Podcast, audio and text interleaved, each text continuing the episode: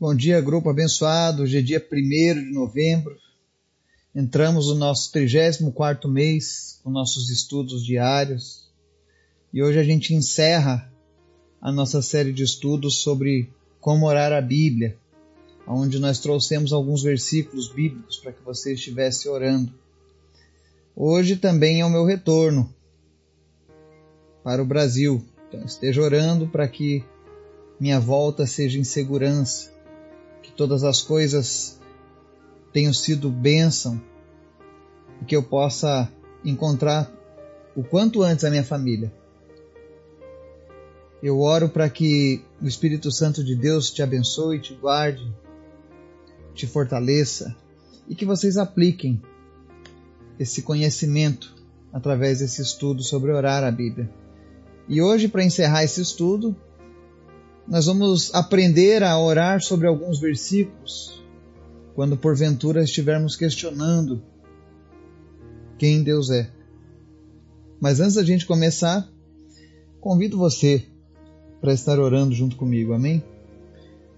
Senhor, muito obrigado por tudo que o Senhor tem feito, por tudo aquilo que o Senhor está fazendo e por aquilo que o Senhor fará nas nossas vidas.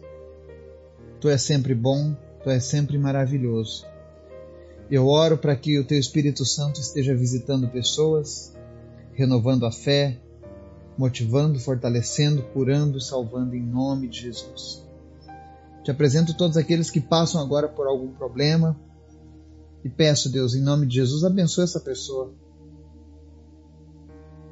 Salva ela, livra ela dessa situação, porque tu tens todo o poder, Pai.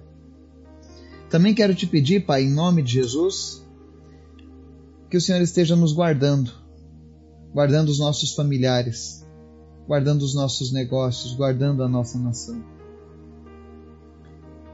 Leva-nos em segurança para os nossos lares, cada um daqueles que estão comigo aqui na Etiópia, que nós possamos retornar guardados pelo Senhor, Pai, sem nenhum contratempo. Também te peço, Pai, Fala conosco através da tua palavra, nos ensina, em nome de Jesus. Amém. Hoje nós vamos deixar bastante versículos para que você esteja bastante ocupado lendo a palavra do Senhor e crescendo e sendo abençoado. Amém? O primeiro deles é o Salmo 89, no verso 8, que diz assim: Ó Senhor, Deus dos exércitos, quem é poderoso como tu, como tu és? Senhor, com a tua fidelidade ao redor de ti. Salmo 95, 5 Dele ao mar, pois ele o fez, obra de suas mãos, os continentes. Salmo 103, 8 O Senhor é misericordioso e compassivo, longânimo e assaz benigno. Salmo 118, 14 O Senhor é a minha força e o meu cântico, porque ele me salvou. Salmo 121, 3 ele não permitirá que os teus pés vacilem, não dormitará aquele que te guarda. É certo que não dormita nem dorme o guarda de Israel. O Senhor é quem te guarda, o Senhor é a tua sombra à tua direita. De dia não te molestará o sol, nem de noite a lua. O Senhor te guardará de todo mal, guardará a tua alma. Isaías 55, do 8, diz assim: porque os meus pensamentos não são os vossos pensamentos, nem os vossos caminhos os meus caminhos, diz o Senhor. Porque assim como os céus são mais altos do que a terra, assim são os meus caminhos mais altos do que os vossos caminhos, e os meus pensamentos mais altos que os vossos pensamentos. Jeremias 10, verso 6 Ninguém há semelhante a ti, ó Senhor.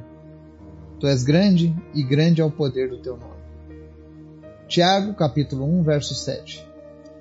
Toda boa dádiva e todo dom perfeito são lá do alto, descendo do Pai das luzes, em quem não pode existir variação ou sombra de mudança.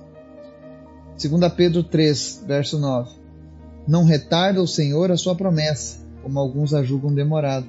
Pelo contrário, ele é longânimo para convosco, não querendo que nenhum pereça, senão que todos cheguem ao arrependimento. E para encerrar, o último livro da Bíblia, Apocalipse, no capítulo 22, verso 13. Eu sou o Alfa e o Ômega, o primeiro e o último, o princípio e o fim. Amém? Honestamente, todos nós já fizemos perguntas a Deus e também já o questionamos. Nós simplesmente não entendemos por que certas coisas acontecem na Terra. Acreditamos que Deus pode fazer qualquer coisa, curar qualquer um e restaurar qualquer relacionamento. Mas por que é então que algumas vezes ele não faz? É nesses momentos de questionamento que nós devemos nos apoiar na verdade sobre Deus. Nós precisamos entender que Deus é o nosso Pai, nosso Criador e Ele é soberano. E muitas vezes, como nós lemos aqui em alguns desses versículos, a vontade dele não é igual à nossa, mas sempre será melhor, ainda que a gente não compreenda. E para esses momentos de dúvidas, ore a palavra de Deus. Ore essas verdades bíblicas e encontre nelas a resposta que você está precisando. Eu tenho certeza que o Espírito Santo sempre fala através da palavra de Deus. E ninguém ficará sem resposta, nem tampouco questionando o nosso Criador. Confie no Senhor.